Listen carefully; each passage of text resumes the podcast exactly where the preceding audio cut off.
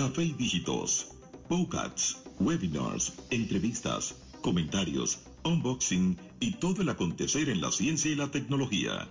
Cada semana, nuevos invitados, nuevos contenidos y una forma amena y objetiva de ver y vivir el mundo de la tecnología, la ciencia y la computación.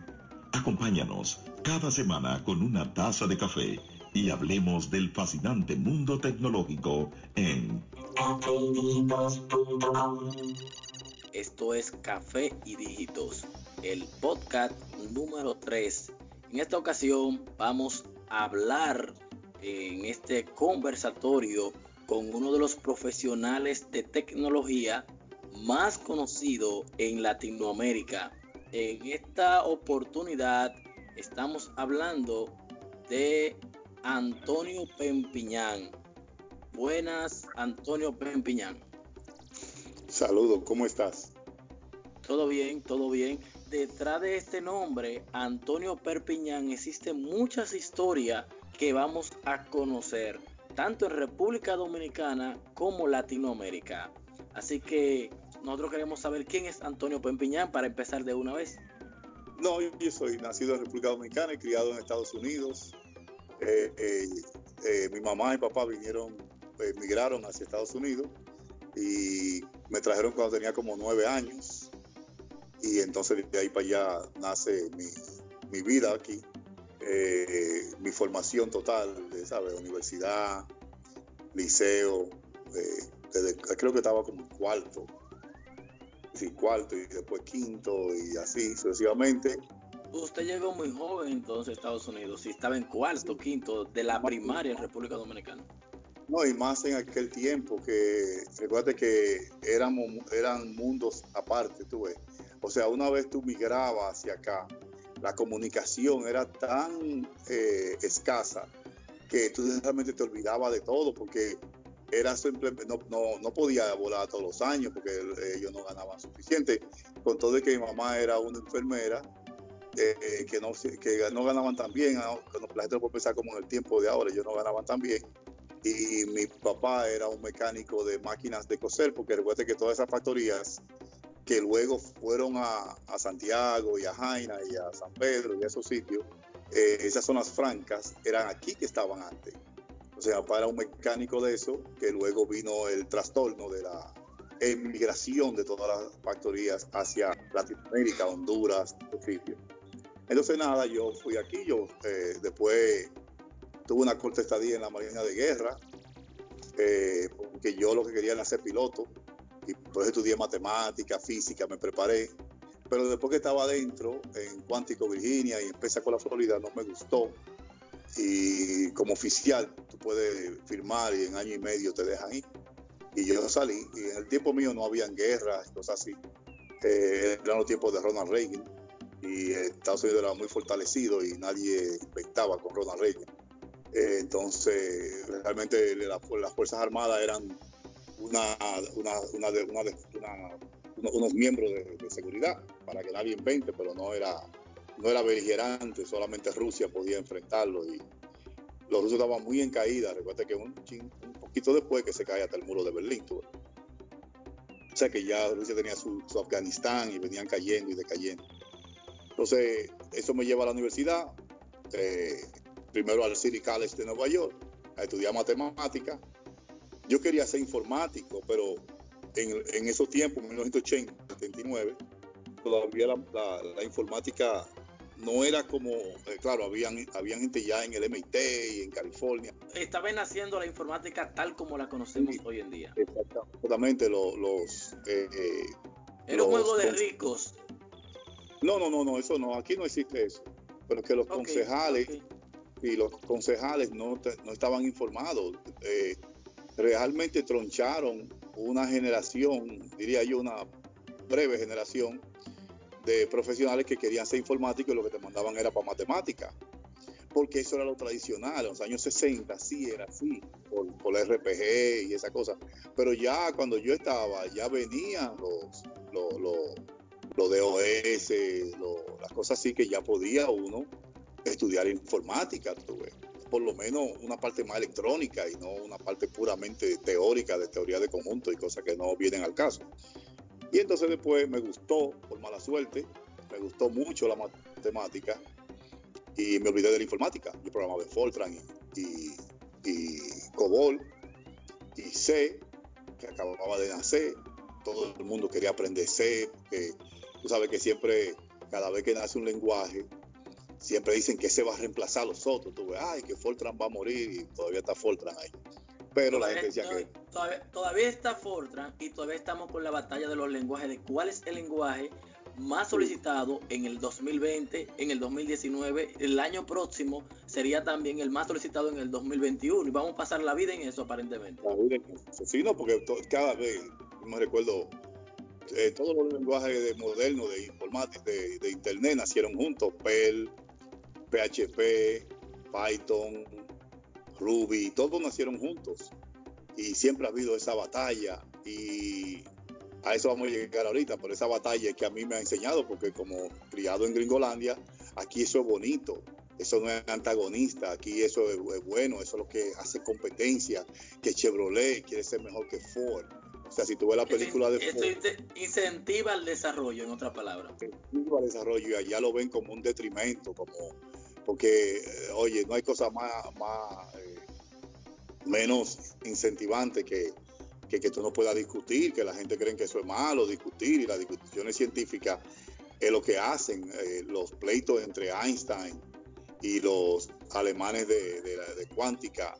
No, ellos se decían hasta barriga verde, tú, porque eso es la idea del inteligente es una persona que casi siempre es arraigado a sus ideas, porque como inteligente, él llega a sus propias conclusiones y no es la masa que se mueve, tú con cualquier eh, motivación externa, tú, sino tú llegaste a tu conclusión y Einstein decía que no, que cuántica no podía ser, pero él lo decía, que él hasta llegó a decir, que ahí que la gente sacan eso fuera de contexto, que Dios no juega dados con el universo y es por la incertidumbre de Heisenberg y esa gente. Decía, ¿cómo hace que tú no vas a está el átomo y no vas a saber dónde está el electrón? Es un disparate, Dios no juega dados con el universo. Y de ahí la gente saca muchísimo disparate que Einstein no creía en Dios, no tiene nada que ver con eso, Einstein está hablando de otra cosa. Si Einstein creía en Dios, él no hablaba mucho, Einstein no era de mucho hablar, así que tú no estás seguro de eso, tú ves. Y lo más seguro que no creía, porque en ese momento había un movimiento agnóstico bien fuerte, tú ves, quizá por eso, pero eso es especulación pura. Einstein nunca escribió, yo soy ateo, tú ves, así que es mejor que la gente no, no especule. Entonces yo estudio en la universidad de ahí, entonces quiero hacer una maestría, me voy a NYU, la Universidad de Nueva York, New York, University, que la gente la confunde con New York State University, que es otra, pero New York University, que hay en la calle 4 por ahí, en, Manhattan, y me hago físico, físico de energía, físico nuclear, que la gente cree que es bomba atómica, eso no tiene nada que ver con eso, tiene que ver con el núcleo y física que es muy, muy teórica y muy matemática realmente y es lindísima, tú ves, de, números, no tiene nada que ver con, con lo que suena, tú ves, y no sé por qué se llama así. Eh, porque esto se confunde un poco. Pero entonces estudio eso y ahí me voy para la Marina, para cuántico, no me gusta, regreso. Y ya eso en el 88, eh, me voy a trabajar para IBM eh, como matemático, tuve así. también yo hice cursitos de, informática dentro de la carrera, tú sabes, de los Fortran, como te decía. Y también cogía de que introducción a computer science y todas esas cosas que dan. Y entonces apliqué y me lo dieron y trabajé un poco con AS400, pero no, no en, compañías grandes tú nunca te haces experto, a menos que tú no dures 30 años ahí metido, porque eh, las compañías son como el ejército, que cada quien hace un poquitico y ese poquitico es que tú entiendes y el, y el, y el contexto grande no, no, te llega a ti. Eh, entonces, por ejemplo, después lo dejé y me fui a trabajar en una compañía de, de generación de gráficos, porque no existía Photoshop ni nada de esa cosa y los gráficos lo hacían matemáticos. Eh, se, se, llamaba Blue Sky. Eso después pasó a ser Pixar, pero eso mucho antes de eso. O parte de Pixar y parte de Steve Jobs. Entonces así, ahí fue que yo aprendí a usar la Mac. me gustaba la Mac y así. Entonces después en el 90 y 94 me fui para República Dominicana, que mi mamá enfermó.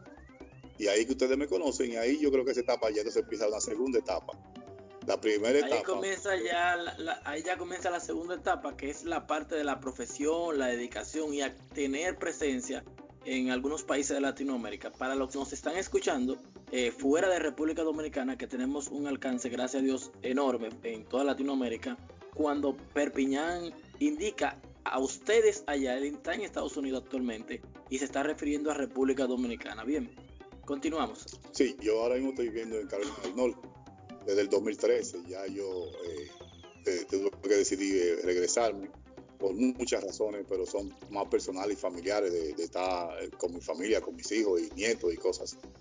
Y yo decidí venir para acá porque también ya cuando lleguemos más para adelante, ya esa etapa terminó. Entonces, en República Dominicana, con la profesión de matemático y cosas, yo lo que hice fue que fui a la UAS. Eh, tenía problemas con el lenguaje eh, porque nunca había leído un libro en español en mi vida. Eh, yo leí El Quijote en inglés, obviamente. Y entonces, cuando llego allá, siento esa ineficiencia y voy a la UAS para ver si me inscribo o algo para poder estar estar con profesionales. Y eso mismo hago porque está mi primo en la universidad y cosas así. Entonces voy, conozco personas eh, que son demasiados nombres, déjame ver, yo, eh, Ángela Martínez, la doctora, eh, Kremlin Pérez, eh, muchísima gente conozco, Amado Reyes. Pero en esa etapa yo no estoy en, informática porque no soy informático. Lo que sabía era mucha arte gráfica, por lo que mencioné anterior de Blue Sky. Entonces mis, mis primos tres de ellos, y Antonio Silva y otras personas, Miguel Brown, son artistas gráficos. Y cuando ven que yo sé programar y que yo sé hacer imágenes en la computadora, imagínate, 94, ellos se volvieron locos y pensaban que a eso se le podía sacar un provecho para generar gráficos. Y era en C++ que se programaba. Imagínate, era una cosa que era totalmente, yo no te puedo enseñar C++ para tú hacer imágenes 3D y tú sabes matemática vectorial y cosas así, eso es muy difícil, era, no era lo que hoy día se hace. No era Flash, tuve que después vino Flash y esos lenguajes eh, que la gente usaba dentro de Flash, la de hacer action en Flash. Y entonces, por ejemplo, eh, eh, ahí me inicié en el arte gráfica, hice una revolución mucho antes de Linux. Yo hice la revolución que yo, como era un maquero, usaba Mac pero yo nunca he entendido por qué la gente no investiga más. Y yo oía que en Santo Domingo, en República Dominicana completa, todo el mundo decía, oh no, tú no puedes hacerte gráfica en una PC. Y yo decía, pero nosotros hacemos arte gráfica en un Silicon Graphics, que es un Unix. ¿De dónde ustedes sacan eso? No, las computadoras de PC son para contabilidad. Y decía, el diablo, ¿de dónde ellos sacan esta información? Tú? Entonces, claro que no había Google todavía. Entonces, eh, no había Internet. Entonces yo agarro y, o sea, había internet del 69, pero el pueblo, los pueblos no lo tenían todavía. Entonces yo eh, me, dispongo a demostrarle que sí se puede hacer gráficas en una computadora. Y empezamos a jugar con, eh, con DX4 y DX2. Yo y Zach Grullón, que después era parte de la fundación, eh, de los fundadores de la fundación, y hacemos arte gráfica y lo demostramos que, hay, que se puede. Claro, Mac tenía Gabela porque había muchos más programas y los primeros programas los lanzaban para Mac y después para Windows. Eso es Windows 95. Y entonces ahí se prueba y todas las publicitarias, Pajés, McCann Erickson, todas esas publicitarias dominicanas que son buenísimas, eh, me conocen. Pero tú tienes que decir Magic Color, no puede ser Antonio Colpiñán. Yo tengo esa gente de Magic Color, ¿verdad? Tú sabes, así ah, eran la primera gente que hicieron las primeras vallas fotográficas, eh, un gran cartel de Peña Gómez que había por ahí por la Junta, eso lo hice yo, eso fue un escándalo. Eh, hicimos los letreros que pusimos cuando Leonel ganó en el 96 en el puente Duarte, que Alvarito se volvió loco, que el puente se iba a caer, ese baboso no sabe física, te hablé disparate, que el puente se iba a caer, ese puente no se va a caer, ese puente es otro río, que no va para ningún lado. Se le dieron cañonazo y no se caía, por una banderola. Entonces, eh, tuvimos que apiarlo, pero mucha gente lo vieron, que decían, qué bueno que llegaste al mejor país del mundo, el tuyo. Eso eran ideas de cuando Leonel y Yantino.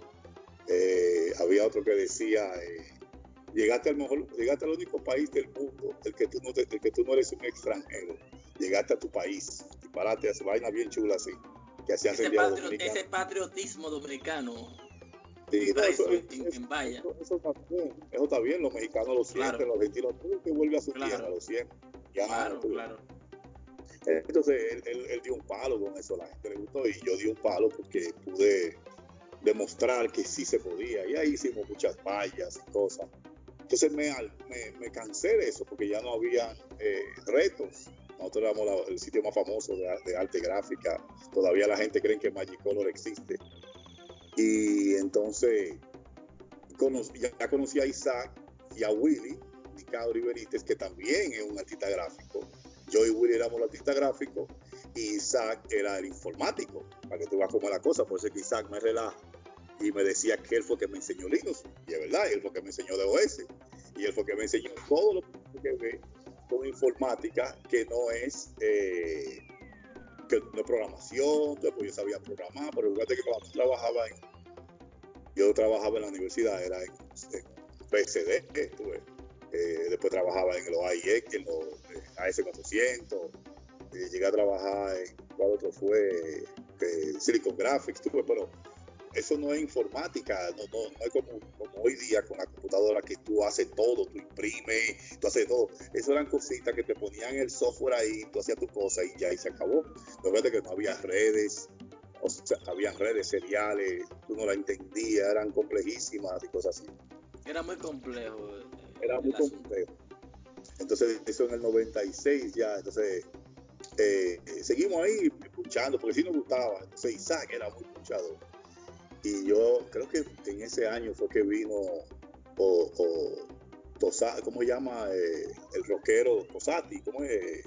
Marcelo, no, no Marcelo, eh, el que se murió en Venezuela otro día, que un rockero latino, eh, que era amigo de Karim Abunaba. Y entonces él venía a dar un concierto de rock y también venía Shakira. Y Karim sabía que yo era el que sabía hacer esos letreros y todas esas cosas. Y él fue donde mí y entonces él vio un four wheeler que yo tenía y él dijo, wow, esto está los four. Y ahí yo y él hicimos una gran amistad. Entonces Isaac vivía loco queriendo bajar Linux en 95, 96, no recuerdo qué año. Pero cada vez que tú lo bajabas eran como unos cuantos no sé, como 15. Eh, escúcheme, escúcheme, Antonio. Cuando usted habla de, de Karim Abu Nabat, ¿se refiere al, al que fue candidato presidencial en República Dominicana, el joven? Él tenía como 14 años de edad. Ok. Y, entonces yo era amigo personal de él, era. Y entonces eh, Isaac vive queriendo bajar a Linux y no puede. Y entonces eh, eh, Karim se da cuenta, no me recuerdo cómo fue el caso, nosotros hablábamos era de plotters y vallas y vinil, pegarle vinil a los carros, a, la, a, la, a, los yates de los, de los, ricos, tú ves, que eran los nombres, tú ves, así como tú eras de la decoración de los automóviles. Claro, claro. Eso es lo que hacía, no sé. Eh, él escuchó y dijo, ah, yo voy para Filipinas, yo lo que fue, una cosa así. Y cuando yo regrese, yo he visto esos CD que ustedes quieren. Y él nos trajo un CD de que nosotros decíamos que no, que eso no existía. Y él sí lo había visto y él tenía razón. Eh, se llamaba, eh, ahí como llamaba, el que no era Mandrake, eh, se me olvidó cómo llamaba ese Para ese entonces, para ese entonces supongo que estaban hablando de Slackware. No. Sonaba igual. Slackware, Mandrake. No, era. Eh, ah, después ellos se pelearon con Linux, porque ellos son el viejo SCO, que es Santa Cruz Operation. Entonces ellos tenían otro nombre, eh, eh, el nombre que ellos usaban en Linux. Entonces, después, te digo el nombre, que se me escapa ahora. Entonces, él lo trajo y nosotros pudimos instalarlo, no nosotros, Isaac, porque Isaac era el escuchador y, y amanece, porque había que hacer una rumba de cosas, había que hacer un, tú tenías que hacerlo en, en que instalar un DOS y encima de ese DOS tú copiabas los archivos, lo destruías, lo explotaba, compilabas algo, ¿sabes? A través de un script. Eso subía y en caliente, al ella nada más reiniciarse, reconocía el CD-ROM y arrancaba la instalación de, del sistema operativo y a ratico lo instalamos. Y fue algo así, ver, cosas que hacen la gente que le gusta hacer cosas. Sabíamos que los plotters corrían con ellos, pero el plotter traía, plotter es gran, una gran impresora que puede tener 6 pies, 12 pies, había salsa, habían varias marcas, no recuerdo los nombres ahora y, nosotros siempre queríamos puncharlo. Después Isaac se hizo un profesional, fue a Texas y aprendió finalmente y se certificó de esas cosas, de esos plotters. Y yo dejé el negocio ahí, después yo dejé el negocio. Pero nada, o sea, ahí empieza eso, pero como yo lo había visto y como yo sabía C y esas cosas muy, muy puras Unix, eh, eh, aprendimos rápido, encontramos libros y cosas así, manuales de lo que aparecían en IRC, bien escaso, bien difícil, nadie sabía.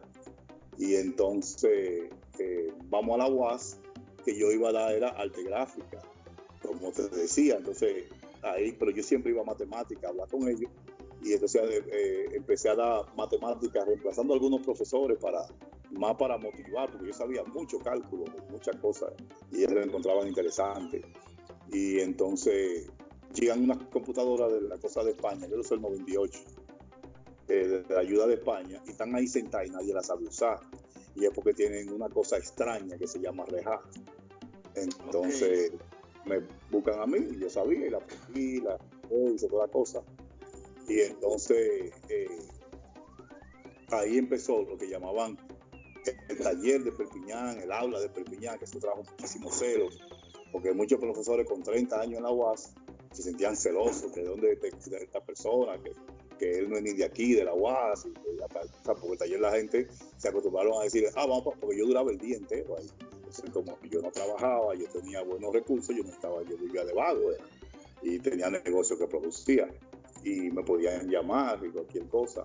Todavía no habían celulares, pero había manera de comunicarse con Viper y cosas. Y había celulares, pero muy escasos.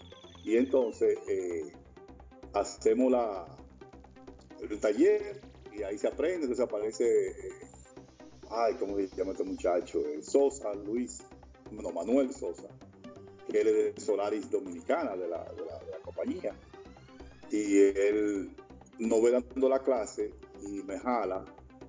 Él es estudiante y me dice, ustedes lo están enseñando mal. Yo le voy a dar una clasecita a ustedes para que sepan dar lo correcto. Que yo soy de Solaris, pero no, me, no, sé Linux, y me gusta Linux, pero todo lo mismo. Y nos enseñó cómo tú das VI, primero da esto, te loguea, el terminal, porque nosotros dábamos lo loco, nosotros dábamos lo que nosotros sabíamos, lo que íbamos aprendiendo. Básicamente, básicamente le dio un programa de estudio, una, le reestructuró, digamos, eh, la forma de, de, de enseñar. Exacto, no, no nos la regaló, porque nosotros no teníamos ninguna. Entonces él, como él era de ellos, ellos daban Solaris. Entonces no, lo que nos dio fue que nos tradujo Solaris a Linux, un poco, no mucho, porque él era muy ocupado y tenía mucho, él era que mantenía a su familia y trabajaba, estaba en la UAS y hacía muchas otras cosas. Entonces, ah, Manuel se, sigue subiendo su vida, yo lo veo de vez en cuando así.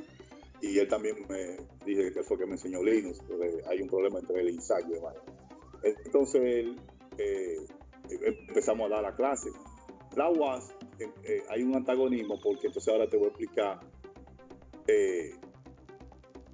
sobre la Fundación Código Libre, que no es la Fundación Código Libre, primero es la Fundación Código Abiertos.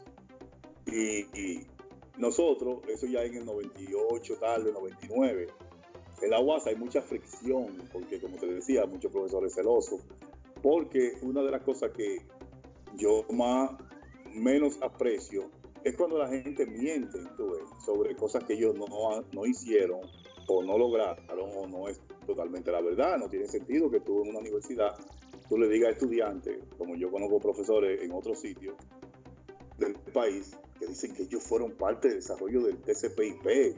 Y se este cabrón, man. ¿Qué es lo que este tipo está diciendo? Y este disparate. O sea, que, tú sabes el daño que hace esa mentira que jóvenes se, que, se creen falsos profetas, tú ves eso es mentira, ¿sabes? Yo estoy seguro que eso es mentira. Porque si tú estabas en ese punto de desarrollo, tú no estuvieras dando clases en una universidad por 40 mil pesos, 32 mil pesos, cama. Eso, eso no es verdad, que eso es así, tú ves. Entonces, de ahí al, menos comienzan a hacer la fundación. Eso es el 98, así. Ok. Eh, eh, Leonel es presidente todavía, entonces lo que hacíamos era como más un grupo de estudio, tú ves empieza a conocer gente, los primeros personas eran Yamiel, que, era, que eran vecinos míos, Yamiel y Francis, y, el hijo de Dionisio Brillón, Alex Brillón.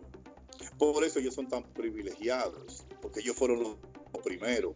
Ellos vieron todo desde el principio. Claro, hay otra gente como Bigotes y esa gente que le gustaban chatear en IRC, Miguel, Miguel eh, Coso Minaya, no olvidó cómo llama Minaya. Ellos, ellos veían a Linux, pero ellos lo veían como una manera que no te hackearan en el RC, ellos lo veían como algo, y, el BCD también, como algo... Una herramienta de protección. De protección, tú así, de, de saber chulería, de que nadie sabía esto. A ellos no les interesaba que nadie más aprendiera, ni veían, y tenían, eran muchachos también, y tenían la visión. Eh, Bigotes con Z, que es famoso en el vive en México ahora, y Minaya vive en Nueva York. Ellos eh, eh, eh, los dos, yo me imagino que los dos siguen siendo informáticos, yo no lo veo a ninguno de los dos, nada más que por, yo lo veo por Facebook ahí, pero no mantengo información, sé que él es músico, hay mucha gente, cero que como le gusta mucho la libertad, son músicos y cosas así, entonces le gusta el rock y jazz y cosas así, entonces hay, al nacer esa, esa contradicción en la UAS, y, está dando la clase en la casa con los muchachos. Conocemos algunos que son de la OIM y ahí es que llega, ah, no, mentira, Willy se inscribe en la OIM. Entonces ahí yo voy a la OIM y conozco a Shooter Brand, que es de para allá, de tu pueblo por ahí. Y él era el, director de la carrera, él es el padre de la informática dominicana. Y él, fue que lo empezó en la UNFU, él, él, debiera tener un estatus en cada universidad de esa. El padre de la informática dominicana. Sí, eh, ¿Cómo se llama? Shooterbrand. Shooterbrand, ajá. Él es, de, él, es de, él es de San Pedro, él es un cocolo sí, de San Pedro, no de Romana, de San Pedro. vamos, vamos, vamos a ver cómo lo contactamos y vamos, vamos a buscar la forma. Falleció. Eh, ah, ok. Él tenía, él tenía, un hermano que era general también. Él es de la gente de José Abinader, de, del viejo Abinader que falleció también. Entonces él me, me da un espacio ya con Pedro Ramírez y esa gente allá, y yo lo tomo, y ahí también nace el laboratorio de, Perpiñán, donde se, se, metían 100 gente a aprender, de aprender. A ellos les gustaba la dinámica, toda esta gente entusiasmada. Y me dice Pedro, pero ponte a la clase mejor. Y, yo, está bien. Y me, y ponen como profesor a la clase de informática y se metían 120 gente en la sección. Entonces, se le creaba un problema, los profesores me cogieron odio, ningún profesor conseguía un estudiante. Y, yo empiezo a dar C, C++, eh, eh, Pascal, todo lo que aparecía me lo tiraban a mí porque la gente quería que yo diera la clase. Después yo aprendo que muchos profesores son injustos y queman a la gente por quemarlo. Entonces yo de protesta pasaba a todo el mundo. A todo el mundo yo le daba A. 100, 100, 100. A. 100, 100, 100. A de protesta. Y me jalan una vez y lo dije, le dije, pues aquí hay profesores que hacen peor de ahí y yo no, yo no voy a entrar en discusión con esto, no lo voy a mencionar aquí lo que hacen, pero todas, todos los dominicanos, especialmente las, las mujeres, saben de qué estoy hablando, profesores que abusan, usan su poder para abusar de muchachas especialmente, y de varones también, en el sentido de, de no darte la nota que tú te mereces, no publicarte a tiempo, entonces yo en protesta a todo el mundo le daba una A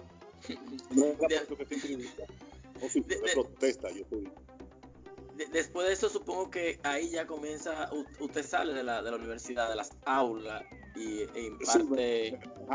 alto porque no me hicieron caso, no pasó nada, inclusive hay un, hay un profesor que era, fue acusado de, de, sodomizar a una muchacha y estaba en el aula dando clases. Y yo me, yo me, me puse totalmente, tú en la UAS no pasa eso, pero ahí sí pasó. Entonces ahí gana el PPH, gana Hipólito y... No se pierda la segunda parte de esta entrevista con Antonio Perpiñán, una leyenda del software libre en toda Latinoamérica, escritor de varios libros. No olvide suscribirse, seguirnos en todas las redes sociales donde podrás disfrutar de nuestros episodios en todas las plataformas disponibles para podcast y en todos los dispositivos. Yo soy Gilberto Pérez y esta fue otra entrega más de Café y Digitos.